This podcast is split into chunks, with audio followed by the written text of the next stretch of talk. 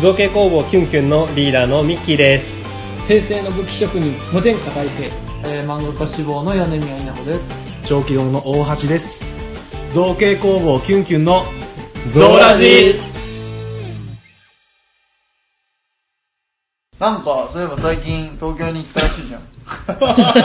小気道採用完全な編集点作りましたよ。小気道採用ねなんか最近東京で数百個売ってきたらしいじゃん。そう それだけ聞くとすごいね。ねそうなんですよ。東京でいい展示会がありましてあの東京インターナショナルペンションっていううんいかんちょっとなんか切れ切れちゃったなすげえなんコメントがか、うん、何が綺麗だよ違うなんかねあの収録してますよモードとか会議モードがあ。切れちゃってもう帰る感じだったから大丈夫。まだだよ。えっとね東京インターナショナルペンションっていうペンションペンなんですよ。ペンの章ね。筆記具が主役だったんです。へえそもそもあのそもそもの話するとペンションって結構世界各地でやってるもので、ー例えばワシントンとかロサンゼルスとか本当いろんなところで毎年開催されてるんですよ、まあペンは世界規模だかそうそうそう。まあでペンはペンでも結構高級筆記具系が中心で万年筆。あもちろんメーカーも出店するんですけど割と個人が多いんですよ、その出店者が？はい。個人がコレクションしてる万年筆をずらーっと並べてこれはいくらでなんか売ってあげるよみたいな。フリーマーケットというかヴィンテそういったあの中古っていう言い方はあれですけど、ヴィンテージの万年筆なんかも。もう廃盤になっちゃってて出てないやつもあります。しあーなんか人気そうそういうの。そうそうそういうのが手に入れられるっていううん。イベントなんですね、うん。でそれが世界各地でやってるんですけど、とうん。あのー日本ではまだやってなかったからやろうっていうことで。なるほ東京インターナショナル第1回。第1あ第一回やったんだ。すげえ。ど発足メンバーじゃないですか。そうなんですよ。ありがたいことに そこに入れまして。ええお声がかかったの？うん自分から言いに行った。ああすげえな知り合いだったからああ知り合いだったんだ。りましょうよつってね。うん。ええいいそれねでまあそうねうちもペンケースを作ってるからギリギリ範囲内っていう。ああペンケースのそれで入ったんや。そうそうそうそうへー。ペン周辺だったら何でも。OK なるだからそれで参加できたっていうのがあるんだけどとにかくすごい良かったね。やっぱり売れた結構。ほどああなんかそれがまずそう大きいんじゃない？いうイベントは売れそうだね確かに。そうねまずお客さんがね、うん。もう僕にすごい近い感じの人が多かったんですよ。あっていうのもその文房具が好きだったりとか、うん。あー。あと割と文房具にお金をかけ,、かけるのに糸目をつけないとか、うん。そういった感じの人が多かったんですね。であの小気道の商品って僕が欲しいものを作ってるうん。わけだから、僕に似た人は割とターゲット欲しいわなそれ入るんですよ。そういったのがあったっていうのもありますしあとは高級筆記具がバラッバラもう売られてたので、みんな財布の紐が緩いというか割ともう散財する覚悟で来てるお客さんが。買うぞってなってきてるうんんやそうそう。僕らでワンフェスに近い感じ。だあかなり近いと思います。あー。財布の使い方的に言うと。そうだよね。それぞれに特化したいところはなんか散財する気で来る人が絶対いるっていう。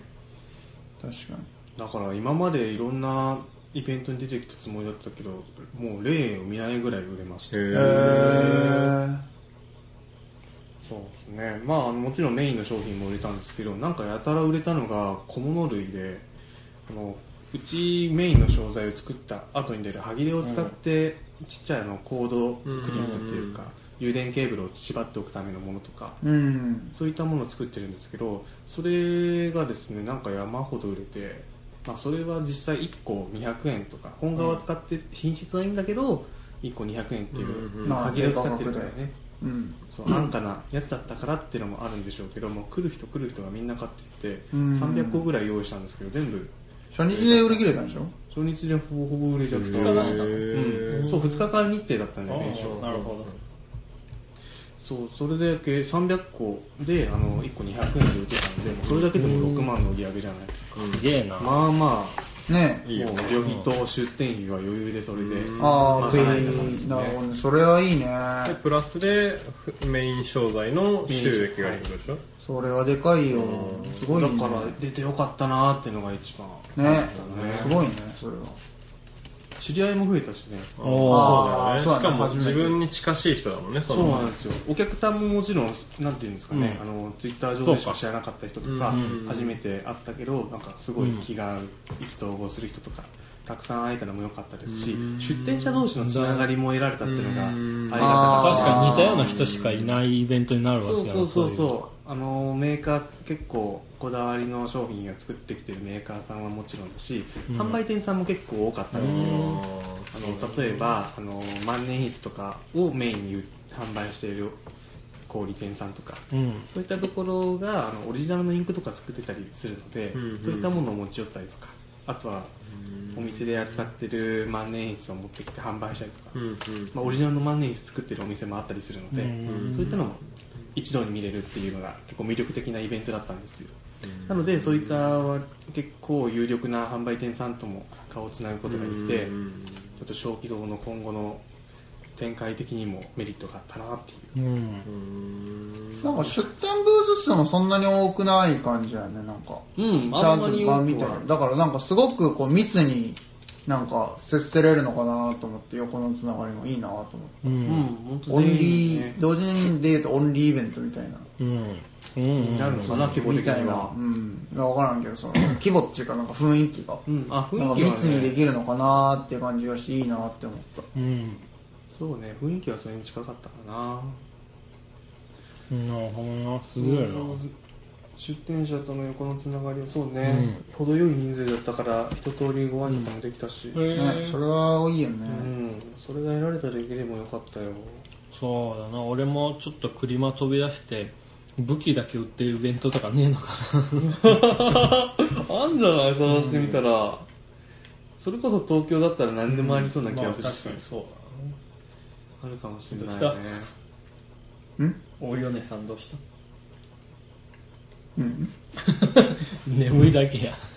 でもそれこそなんか前のどっかのゾーラジの時に言ってたさ、はい。着ぐるみのその展示会みたいなさあやつにとうとう僕らはこう参加権を得たわけだからさ。そうっすね。あこっちの方にね出てみてあまあ確かに。うんぬんっていうのもまあやっぱりそのねあのージャンルが絞られた会に行くっていうのもやっぱりいいんじゃないかなって、うんまあねああいういわゆるこうね車とかも総合うんうんねな的な感じじゃないですか。オールジャンルみたいなところあオールジャンルのスーパービッグなやつだから、本当雑多だよね奥さんは、もうちょっとこう絞ったところに行くっていう意味では確かに全然また違う、いいんでしょうね。それはやっぱ広く浅くいろんなお客さんとっていうのもやっぱ大事だけどさ、やっぱ同じフィールドでやってる人らとの交流っていうのを深めるんだったらやっぱそういうね。うんところに行きたいですよね。そうそうそう。来ておけこそねあのー作ってほしいっていう人も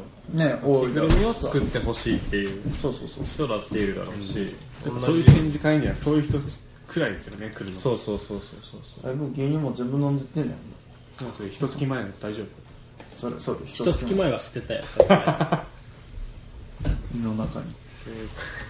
ワホリクっていう感じかななるほどね。いいなね本当によかったね。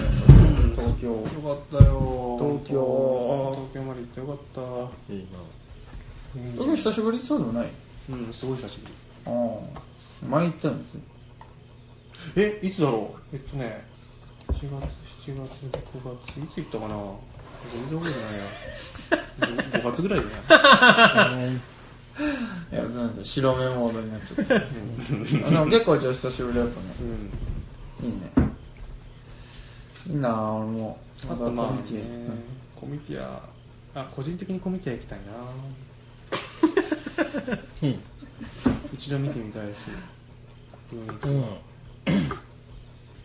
あとそうね東京の展示会でいうとクリマみたいなデザフェスちょっと見てみたい。あああでかいよね。出店料がめっちゃ高いんだよね。そう。あそうなんですか？めっちゃなん高か前この前調べましたよね、なんかマジそうなんだ。金玉飛び出るぐらい。い 金玉飛びでいいいやなんかやっぱあそこはすごいから一遍出てみて進めてくる人いるけど高いらしい。はい、いいのかな。そうなんか今あのなクリマが名古屋でやってるからそのじゃあ東京とか大阪ではどんなところがに出れそうなのかなっていうのを調べたことがあって、はいはい。当然ねあの東京だとレザフェスが一番に引っかかったんだけど、う。ん。ね。あやっぱ出店料高い、うん。でも当然来る人は、うん。ねあの車よりも多いからさ、うん。費用対効果は確かに。得られますそうね。得られるんだったら出たいなとは思うけど、まあどっちかっていうと大阪のねあれの方が有力な感じがしましたけど、なん。かハンドメイドフェス,、フェスみたいなやつがあってそれが大阪でやってるんだけど。なんかデザフェスもハンドメイドフェスも割とまず出店を決めるのが難しいらしいですね。ああそこに抽選みたいな。人うん。なるほどね。ああでもとりあえず来年あたりは車があっちこっちね移動することになって面ますから白そうだよね、そこでまた客層が多分かまた変わるんで新たな化学反応が生まれるといいですねってういう、ん。そうだねうん。そこは若干期待ですね。うん。どこでやるかね。うん。シカゴ。シカゴ？ワまールドワイドか。またなんか。鹿児島って言おうとした。の ちょっとじゃない。よだいぶ旅行だから。まあ久々に九州行くか。楽しいぞ。長崎バイオパークとか あれでしょ。なんだっけ。アルパカに。あラマにつラマつば吹きかけられたそうです。あの グーテールを嫌いになったらしいです。そんな広い範囲で嫌いだったの？あのクソグーテールに。ね P を入れなきゃ。ああグーテール好きにああやられちゃう。ピーテール。ピーピーテール。ピーテールには。テールに大変だなまあ、話戻して、まあうん。僕のあの近況うん的な話っていうと最近ダイレクト UV プリンターを使いこなせるようになったっていうのがあちょっとスキルとしてははいはい。大きいですかね、それまたさっきの金山のとこにあるやつ？とおそれを使ったんだよ。なるほあのそこの会員になると、うん。会員カードがもらえるんだけどさ、会員カードをね自分で作ることになるんですよ。どへえそれがあのレーザーとダイレクト UV プリンターを使って、まあ、あの設備のチュートリアルみたいな、あなるあほどね。それでダイレクト UV プリンターそこで初めて触ったんですけど、わすげえなって。へプラスチックカードにピチって、さっきのミスターの会員カードみたいなはい。印刷がしっかりできるんで、あこれ面白いなと思ったんですね、うん。それでしてまず前から作りたいと思ってた僕がやってる青緑愛好連盟の会員カード作ってみたりとかあとはあのクレジットカードとか IC カードのダミー作ってみたりとか。実はあのダミーカードをですねお裾分け的に販売してるんですけどなんかめちゃくちゃ売れてですちょっと小遣い稼ぎにはなったっていうのがあるんですけどあれでちょっと作品作りの幅が広がった感じがあるんで、あれを利用していろいろうんまた作っていきたいなっていううん。一個ありますね。他にもまだ使いこなしてない設備たくさんあるんでいろいろやってみたいとは思ってるんですけど。やっぱいっぺん行ってみないとだな。面白そうだななんかね刺繍を自動的にデータ通りにやってくれる機械とかああるたまに売ってる。クソ高えうんうん。コンピューターミシンみたいなやつ？ねそうっすそう。ですねもう本当そうです。もうコンピューターミシンの最高峰レベルのやつでそいつらも。なんかそんな刺繍できるやつね。僕のはコンピューターミシンの底辺のやつ。刺繍は？できないっす。うん。模様縫いができるって感じです。ジグザグの模様縫いとかあとなんかねプリンター特別なプリンインクが使えるプリンターとあの、うん。ホットプレス機を組み合わせてオリジナルの T シャツがガチャコンうんガチャ作れる、すげえ。おー。おびっくりした。そんなに反応されるとは思わなかったよ。ほらもうボリューム調整機能がバグってるから。その特別なプリンターの方であのデータ通りになんかゴムというか、うん。そういった T シャツに印刷できるインクを吹き付けてうん。シートを作ることができてそれを転写する感じですね。だから原理的にはもう本当に何でも1枚シャツ1枚から作ることができるっていうやつ、グラグラでできんのやろ？それだと相当いいな。全然高くなかったよ。なんかよくあのあるね。その T シャツにプリントしてくれるさ結局その T シャツっていうグッズを作るときにそっちの方が安くて品質もそれなりにで1万いくらぐらい？1000円かかる。きるんだったらな。全然金額はねまだ確認できてない。印刷 あのさここに来てラジオにも顔芸が。顔あ眠い。最も不向きなでも本当のやっぱり小ロットでできるっていうのがん。魅力だと思うから、あー。一着からでも、うん。えー、でもキュンキュンの3普通にさじゃあ T シャツをさショーロットでやらすと1万2000円とか最低かかるもんでそうさそう。それ以下でできるんだったら全然ありだな、うん。できると思うよあとインスあのー印刷するシャツも自由に選べるし、うん。シャツ以外にも印刷はできる布なら何でもいける。布は何でも OK です。だからネグリジェとかトートバッグとか。のなんでまた微妙なもんやってくんだよそれに印刷するやついねえだろ。確かにね。ネグリジェにプリントされてたら興ざめだもんね。えー、でもいろいろそうシャツ以外もできるんだったらすげえ。な色釣りもできるえーっとそうですね。あの版が増えるかあのインスプリンターのインクの種類が当然何色もあるんでフルカラーでいけるはずですあそうなんだ。それめっちゃいいな。すごいですね。うん。うん、サンプルにフルカラーのやつがあったんでいけそれがいいるはずです。な。だって普通にだからイラストをそのまま T シャツにできるってボーっていけばああそれは大きいな。へ超いいよ。えあとはその結局なんていうかクレイトベース？で月額だっけ？月額6000円でで使い放題。回回数回数系もあるんだよね回数1回1時間？その時間制とですね非会員だと1日2000円です、ああ1日2000そう使う3回だけまあ俺の場合多分月1使うか使わんかだからうん1回ずつ行っ1た回のがいいな。1日2000円そんな悪くないと思う、うんまあ悪まあそんだけいろいろできてね、丸一まあ、だからその印刷だけする日って決めて、うん。そうそうそがっつりうおー。こう印刷したりまあそこでしかできんところでこう制作をしてって感じだよね、うん。そうですね。もう作るものを貯める貯めてがっつり使そううだよね。だからその T シャツをまあ T シャツは何でもいいんだけどさその結局なその通販じゃないけどなんだあれ。ベース？じゃなくてグッズ作ってもらうさ、うん。そのところはいはい。よりもそっちの方がそのいろんな部分含めてそれはさ、頼む方がさ金はかかるけど手間はさ多分だいぶ、うそうね。ねその時間がない時とかさ、こっちが忙しい時とかはさ、あはいはい。あのいいと思うけど、うん。でもそのそれを差し引いても、ん。自分たちで時間と多少のお金をかけてでも多分安い安け安くて、今抑えれるから、ね、そうそうそうそうコストを抑えられてそれなりの品質のものができるのであればそっちはやっぱ検討していきたいなと思うから、うん。T シャツもねいつかねあのグッズとしては展開しようっていうああそうだったんですね。話はあったのね。うん商品として作るんだったらそれは外注した方がいいかもしれないんですけど、んうん。試作品作りだったりとか自分たち用だけだったりとか、ああと10着だけ試しに作って売ってみる、はいはいはい。さっきの,、まあ、あの話ですよね。最初は小ロットで作って売れるんだったら量産してっていう、うんここが自然にできるのでそういった使い方はかなりいいと思いますよ、そうだね。10着うんそれこそうん小ロットで10着とか、はい。うん。うん、行っても20いくかいかないかでしょ？あの、うん。サイズが結局ちょっとずつ違うからさ、うんうんうん。あんまり固めてじゃあ S サイズだけねっていうのは微妙だからさ。確かに確かうん。S SML でこうさ、うん。あじゃあ5着ずつぐらいねみたいな。で、15冊15冊じゃない。15着。着にはい。15着とかだったらさ全然その頼むよりもさうん。コストは抑えられるはずだからそれで一回試してみるっていうのもまあ一つ。あまあフルカラーできるんだったらね。